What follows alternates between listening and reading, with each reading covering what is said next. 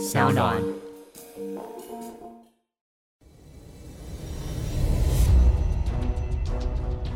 什么是正义？什么是真相？跟着台湾剑士权威阿善师，重返那些离奇、轰动的命案现场，请听阿善师的剑士实录。各位听众朋友，大家好，欢迎收听今天的阿善师的见识实录，我是见识专家阿善师。谢松善，大家好，我是子荣。自从阿善师的新书《台湾大案件》是现场发行之后，其实有非常多的读者都给我们呢非常多正面的回馈，真的非常的谢谢大家。而其中呢，有一位黄玉宁小姐，她在读墨的一个线上讨论区，她就说，其实常常在节目当中听到了有非常多专业的角度分析，那也配合着子荣的一个声音呢，那她是她非常喜欢的节目前几名。那自从呢，在听。节目之后就非常的想要拜读老师的作品，不过呢前一本的著作非常可行，已经绝版。不过呢听说老师的作品在增刊之后呢再版，那也非常的值得收藏，也非常的谢谢玉宁给我们很多的支持。在这里呢也先谢谢呢黄小姐呢玉玲呢给我们的支持跟推荐。那这本书呢它是个人呢多年的一个职场的经验，那不止呢有一些呢令人呢惊心动魄的一些案发的。现场也有呢，我在职场上面的一些见识经验的一些分享，另外呢，也有个人的一些感受在里面。希望透过呢不同的角度，带给我们听众呢，回到当年呢一个案发的现场，透过呢不同的现场的一个角度呢，见识的科学呢，来推论看待呢每一件真实发生呢在你我身边，在台湾这一片土地上的一些真实案件。我觉得写的蛮用心的。也希望呢，大家能继续的支持。那在我们阿善师的见识实录的节目当中，其实也聊过几次关于这军中人权的相关案例，包含了像是江国庆案，也曾经呢在第八十一集的时候有稍微提到了洪仲秋的一个案例。那当然，除了以上的两个事件之外，其实从古至今呢，在军中发生的这些争议的案件更是屡见不鲜。但是由于军中非常保守的一个风气，也使得许多的判决或者是侦查的过程。被大多数的认为可能是有些瑕疵，甚至是冤案的。而其中呢，在发生在民国八十四年海军二兵黄国章的一个命案，更是令人印象深刻。一位心痛的母亲，甚至为了在军中不明不白陨落生命的孩子，奔走了二十年之久，更成立了第一个非盈利的军中人权团体——军中人权促进会，让许多受到了迫害的军人可以获得一个平反的机会，还有保障。但是这一起的黄国章的事件的案发，到底是经过如何呢？阿山石是的，这一。起案件呢，其实也让我们好非常的难过。那这个案件的这个缘由呢，我们就回到呢民国八十四年六月九号的时候呢，在深夜将近十二点左右，黄国章的妈妈呢就是陈碧儿女士，因为呢就在呢几个小时之前呢，正在海军的南洋舰艇服役的大儿子呢黄国章，他就打了一通电话回来，很急促的说道：“妈妈，妈妈，赶快来带走我。”船就要开了，无论如何要赶快想办法救我。但是呢，妈妈陈碧儿只是觉得应该是儿子想太多了吧，所以呢，他先是呢安慰自己的儿子：“你要勇敢呐，没事的，一定会好好的，事情会解决的。”但是呢，心中的焦虑骗不了自己，毕竟呢，母子连心呢，这是什么都骗不了人的。那黄国章呢？他是一位年仅十九岁的一个大男孩，他照着呢国家呢应尽的义务，前往了军中呢来服役当兵，如同一般的青年一样呢，总希望可以赶快的当完兵，然后呢朝着自己未来的一个梦想呢努力来迈进。但是谁也没想到。这个梦想呢，随着他入伍服役呢，一步一步的走向了破灭的道路上。那我们就呢，回到民国八十四年六月九号的深夜呢，十二点左右。那这个黄国章的妈妈呢，家中的电话呢就响了。这么晚了，到底是谁打电话来呢？这个时候呢，仍然呢无法入眠的陈碧儿，她心中呢就有不祥的预感呢油然而生。电话接起来之后呢，对方自称是军中的罗姓的一个监察官。他先是呢不明就里的就讯问了这个黄国章的妈妈呢，说黄国章呢平常在呢军中的状况是如何？那陈碧儿呢心想，终于有人关心自己儿子了，于是呢便一五一十的将呢黄国章在军中呢受到霸凌、欺负等等这些状况呢告诉了这位罗监察官。以为儿子在军中终于可以获得帮助的陈碧娥，却在下一秒呢从天堂掉到了地狱。因为这名的罗姓监察官在听完他的描述之后，便说出了一个更加令人震惊的事实，那就是呢王国章他在执勤的时候失踪了，那目前下落不明。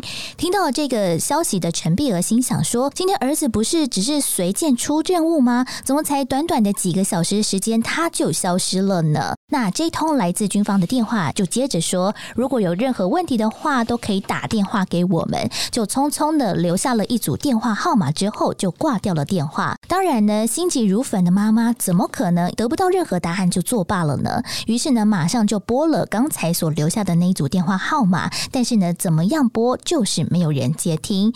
在民国八十四年的六月九号，这一名仅仅服役不到一年的年轻人，居然呢就离奇的失踪了。他会去哪？里呢？为什么无缘无故在船上消失？这些问题呢，一直在陈碧娥的脑海当中浮现。那当时根据着检察官的说法，其实，在下午的两点四十五分左右，那船舰就已经出航。大概十五分钟的时间，船上的人就发现了黄国章不见了，也没有照着任务分配在执勤的地方，所以呢，就动员了全船来搜索。但是呢，仍然没有办法在腹地有限的地方找到了黄国章的身影，所以呢。研判可能是落水了。非常焦急的陈碧娥就带着其他的家人从花莲匆匆的赶到了高雄的左营军港。那他的家人被请到了黄国章所服役的南洋舰上。此时等待着他们的有当时的一个舰长冯义成，还有副舰长许世昌，还有另外非常多名的士官兵。其实在这个时候的船上气氛是非常的凝重的。面对那么大的排场，其实那个时候妈妈陈碧娥的心理压力非常的大，就像是被好几颗大石。头压着这样子的喘不过气。那面对呢家属的到来呢，舰长冯义成呢他就问到了：“请问黄国章平日呢游泳的能力如何？”那这个时候呢，妈妈陈碧娥就直接的回答：“他有两三百公尺是没有问题的。”之后呢，陆续来的几位呢，这个士官呢，他们就举证。他们说呢，有看到呢，这个船舰呢离开港口的时候，黄国章呢，他是穿着便服在甲板上呢走来走去，不知道他在做什么。另外呢，也有许多人呢一些举证，以及呢陈碧儿呢，他亲口证实呢，黄国章会游泳的这样的一个能力之下呢。舰长呢，冯义成当场就判定黄国章是逃兵了。此话一出呢，身为母亲的陈碧儿心想：怎么可能？我的儿子不可能会逃兵的。他的个性呢是这么样活泼的开朗，怎么可能会逃兵？他回想到呢，黄国章刚要入伍的时候，他是个对未来呢充满了无限憧憬的一个大男孩。包括呢，他在新兵中心的时候呢，也备受长官的喜爱。怎么可能呢？会成为长官口中的逃兵呢？他是完全不认同这种说法，也慢慢的回想了儿子在上船之后种种的不寻常的一些状况。他就呢回想到呢四月二十九号的时候，军方呢希望家人呢可以呢来会面，于是呢陈碧儿就跟他的先生呢黄清文呢来到了位于呢苏澳的港口，然后呢来看这个黄国章。这不见面还好啊，一见到黄国章呢，这两位夫妻呢惊讶的几乎快说不出话来了。这两个人面对到这个意志消沉、毫无生气的孩子哦，都非常的不可置信。那黄国章也泪流满面的模样，其实也让做父母的非常的心疼。同时呢，他们也看见了黄国章是其中一只脚没有穿鞋子，而且呢，在脚上还有非常多已经出现了溃烂的伤口，看起来呢不像是新的伤口。那当然，身为了父母亲，怎么可能会不心疼呢？当然，也马上的怀疑自己的儿子是不是在军中遭受到了什么。不公平的对待呢？其实黄国章一直都有透露自己在部队当中呢遭受到了霸凌，像这其中的一名学长叫做郑介修，他知道黄国章有养狗，所以呢就开口跟他要了一条狗，那也说如果不同意的话呢就要打死他，然后把他丢下海。除此之外呢，据说黄国章所在生前受到的一个虐待，真的超乎了大众的想象，包含了像是用滚烫的绿豆汤烫他的左脚，或者是呢被学长猛力的踢腹部啊，甚至要求绿豆汤要用油煮等等的这些的无理行为呢，真的是非常难以令人接受。那当然，遭受到了老兵们的种种霸凌事件，也让陈碧娥感到了非常的气愤，所以呢，也是马上向军方来反映。当然，军方也做出了保证，说之后不会再有相同的事件发生。但是呢，如果大家当过兵的话，可能都知道这些保证有没有用，就是另外一回事了。就在呢，妈妈陈碧娥的反应之后。过了几天呢，就是五月四号的时候，黄国章呢再度打电话呢回家，然后对妈妈说：“我又被打了。”于是呢，陈碧儿不得不呢再登上这个南阳舰呢，为自己的儿子呢来讨个公道。但才短短的几天，自己呢才十九岁的儿子，居然呢长出了白头发来了，这真的呢让呢妈妈呢陈碧儿惊讶不已啊！针对呢这件呢霸凌的事件。副舰长呢，徐世昌，他就呢将几位当时呢参与欺负呢黄国章的学长们都召集起来，并直截了当的呢在陈碧儿面前呢说道：“这一位就是勒索黄国章的，这个是打黄国章的，另外呢这个呢是勒他脖子的，还有那一个是恐吓的。”看起来呢是好像真的想要解决这件事情的一个态度，那却在呢这个时候呢，他就转头呢向这个陈比尔说：“但是这些人都是厨房兵啊，我如果处罚的把他们关起来的，那大家都没饭吃了。”最后呢，这件事的处理方式呢是将黄国章在调离呢原来的单位，分派呢到船上呢号称呢最最好的一个单位。当然，黄国章呢还是继续的被这些班长啊以及学长们呢好好的照顾修理一番。已经没有办法的黄国章呢，只能硬着头皮向呢副舰长呢来申诉，他又被受到欺负了。不过得到的答案却是：为什么学长们都不打别人呢？偏偏都只会打你呢？黄国章呢开始知道呢，他在这艘舰艇上呢是孤立无援的时候，他再也不敢求助了。高层也不想再管他了，最后呢，他只能呢自救，甚至于呢把自己封闭起来。现在的他只能向家人呢以及朋友呢来诉苦求助，当做呢自己最后的一道出口跟曙光。民国八十四年呢六月九号的这一天，南洋舰呢要出航的日子，黄国章心想：糟糕了，如果船一出海，他就真的只能陷入了绝境了。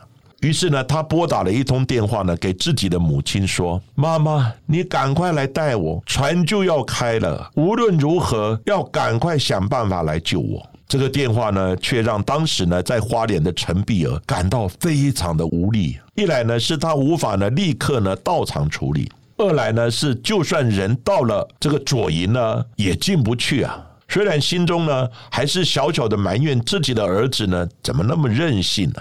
但是毕竟呢，妈妈总是放不下心呢，还是呢四处呢透过电话呢来求助，但是呢找不到解决的方法，连他自己也想不到呢，这通电话是母子两人此生最后的一通电话。回到黄国章已经失踪的南洋舰上，当时的舰长冯义成一口就断定黄国章就是逃兵。那副舰长许世昌也带领着黄家人到了黄国章摆放物品的地方，也发现他所有的物品，包含了他心爱的球鞋，全部都不见了。所以呢，大家也是这样子认定他就是逃兵。就在这个时候，带领他们的副舰长许世昌突然说了一句：“你们要有心理准备。”这个心理准备到底是要准备什么呢？他们在下船前还交代要点交黄国章留在船上的物品，但是为什么要把东西带走呢？由于军方的态度实在是太矛盾了，让人觉得真的是疑点重重。不过呢，黄家人还是相信他们的儿子总有一天会出现的。在隔天六月十号，黄家人开始到处找人，不放过任何的机会，包含了告知黄国章的所有的朋友都不可以藏匿他。于是大家都还在找人的同时，在隔几天六月十三号，黄家人还有好友都收到了来自黄国章的信件。这些信件的内容大部分都是在诉说，家人不帮助我，那我只有三条路可以走：第一个是杀人，第二是逃兵，第三就是死。你们放心，如果来世还有。元的话，在来世也会还，直到的还清为止。这些非常无助的指控还有求救，让人感到非常的无力。不过，要逃兵的人会写这样子的信吗？那为什么要写这些信呢？这些的疑点也不断不断的出现，也一再的打击妈妈的一个信心。到底天会眷顾这个只有十九岁大的男孩吗？那就在呢六月十七号的时候，有一通呢来自红十字的电话，然后呢就跟他们说，在中国那一边有发现呢，兵籍号码呢是黄国璋的尸体。一直以来呢，都认为呢儿子只是逃兵的这个理由呢，来说服自己的黄家人。最后一点点的希望也终于破灭了，他们的儿子死了，而且是穿着军服。并不是呢，像军方所说的穿着便服，更不是呢他们所说的逃兵。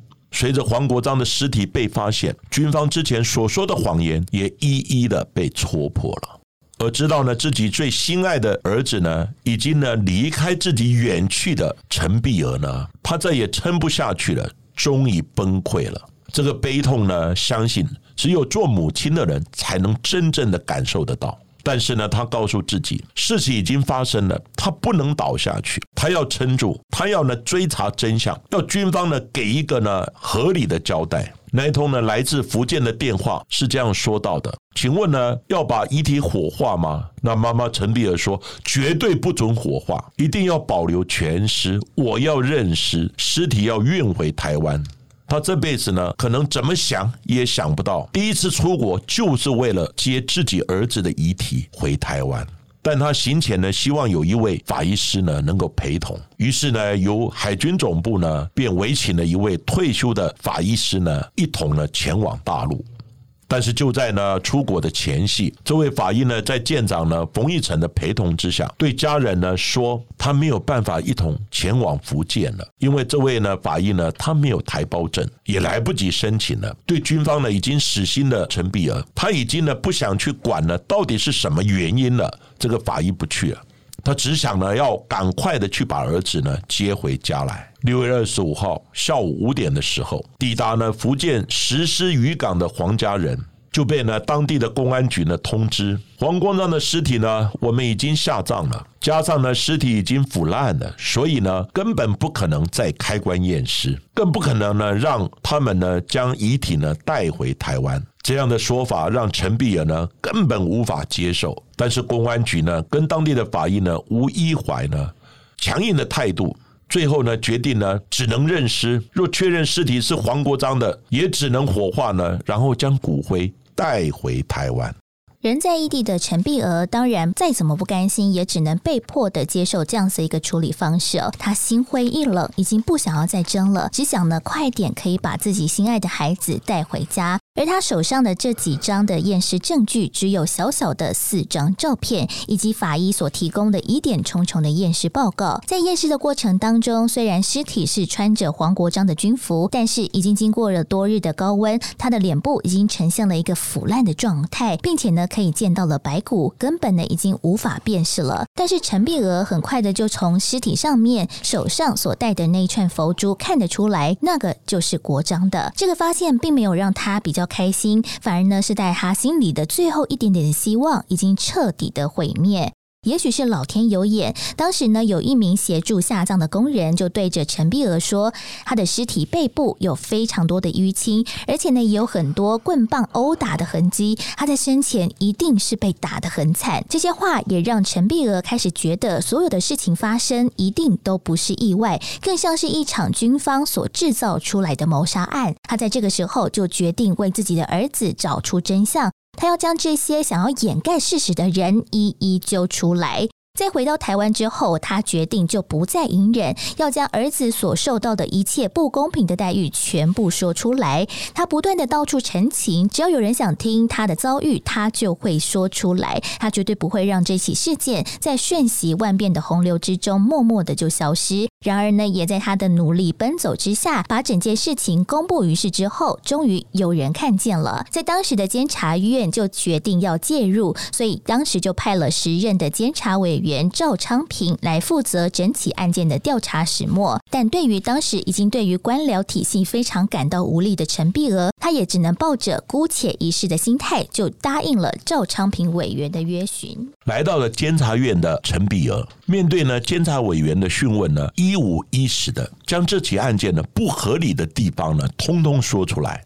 包括了所有的军官呢，对家属的应对态度，以及官兵的说法，都一致到呢，令人感到呢不可思议啊！或许是觉得呢，终于有人愿意倾听了。满腹委屈的陈碧儿呢，说到激动处呢，陈碧儿就落下了伤心难过的眼泪。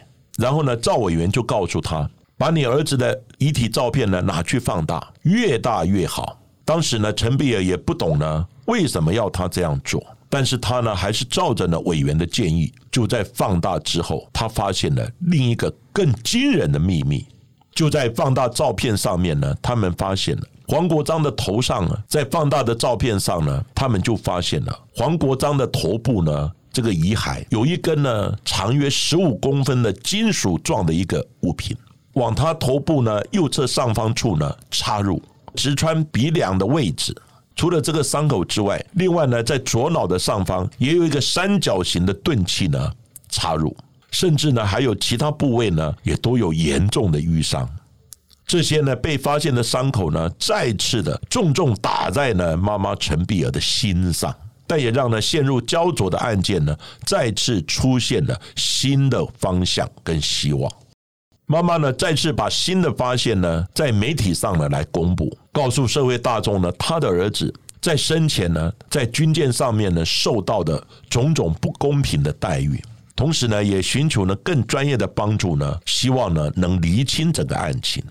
那在他呢孩子头上的那根针以及呢钝器到底是什么？结果呢归纳起来有两种不同的说法。第一种呢，就是黄国章在身亡落海之前。有遭到呢长针型的物体刺入，造成他的死亡。那第二种呢，就是可能在中国发现遗体的时候，被渔船的流刺网或其他的物品呢来刺中。那以上的种种可能呢，当然呢被军方呢都加以否认，并直接指出呢，可能是被遗体呢发现的渔船呢配备的流刺网呢所刺中的。但是呢，更多人呢怀疑是落海之前呢遭到。船上的帆布针呢所插入的，造成了黄国章的死亡。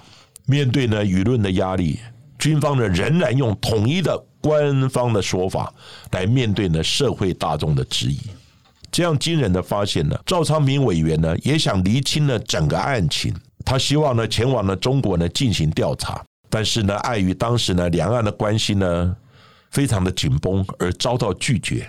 然后呢，军方呢也百般的刁难，用尽所有的理由呢，不愿监察委员上船做任何的调查。虽然有知名的法医呢杨日松博士的加入检验，但实在是呢苦无实际证据，所以呢这个研判呢也无法呢当做有利的一个结果。但是皇天不负苦心人，虽然说呢，陈碧娥在寻求真相的过程当中真的是百般的波折，但是呢，当年接受陈情的国大代表陈永昌也悄悄的安排他的助理叫做尤贤达到了福建，来找到了寻获遗体的渔船船长蔡阿碧，还有当时协助下关入藏的几位渔民呢。他们用多年的经验来说，他一定是被打死丢下海的。但是这些渔民其实也对于金属针等等的。物品呢是没有印象的，并且呢对着尤贤达说：“其实那个不好看，已经烂掉了。他的头部呢都被鱼吃的差不多了。一看到上面写的中华民国海军，也没有特别去看头部有什么状况，因为呢真的是不忍卒睹。那当时为黄国章相验遗体的法医吴一怀，他也严正的否认了渔民的说法。在面对的尤贤达所带来的照片当中，有着金属针，他也是强烈的予以否认。他说那个只是一根稻草。”好而已啊！可是这样的说法其实让尤贤达真的非常难以接受。虽然尤贤达这次到了福建，并没有太顺利的获得了更多的基证，但是他每天还是冒着可能被发现的危险，透过了传真的方式，将他得到的种种的说法或者是基证一一的传回台湾，并由当时的立法委员黄信介，还有国大代表陈永昌，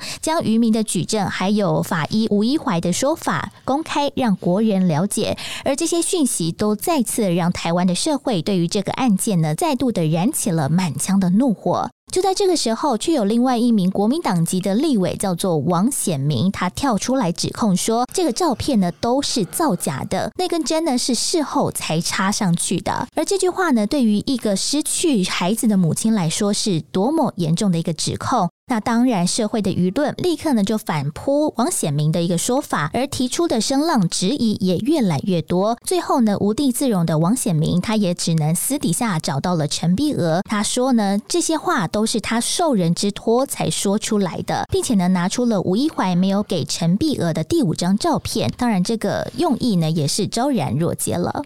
那在呢监察委员的强力介入调查之后，南洋舰的舰长呢？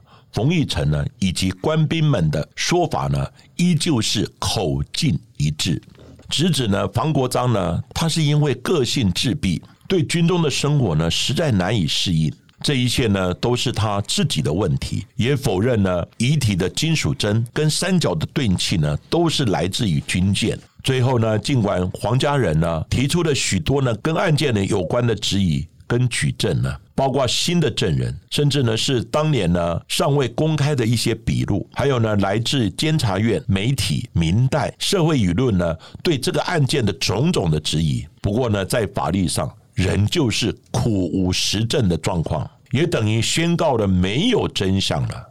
所以一切合理的怀疑也只能呢怀疑而已，而慢慢的被埋没了。最后呢，监察院呢也只能以南洋舰上呢管理的众多的疏失，判定呢必须呢为黄国章的死亡呢付出相对的责任。但碍于前者，也仅能呢对舰长、副舰长极有责任的一些呢士官兵呢提出申诫以及记过等等的一些行政的一些责罚。然而呢，军法体系呢最后也以呢罪证不足的理由呢，对于相关人等呢提出了不起诉的处分。这样的结果，当然对为了爱子不断奔波的陈碧娥来说，难免呢留下了遗憾。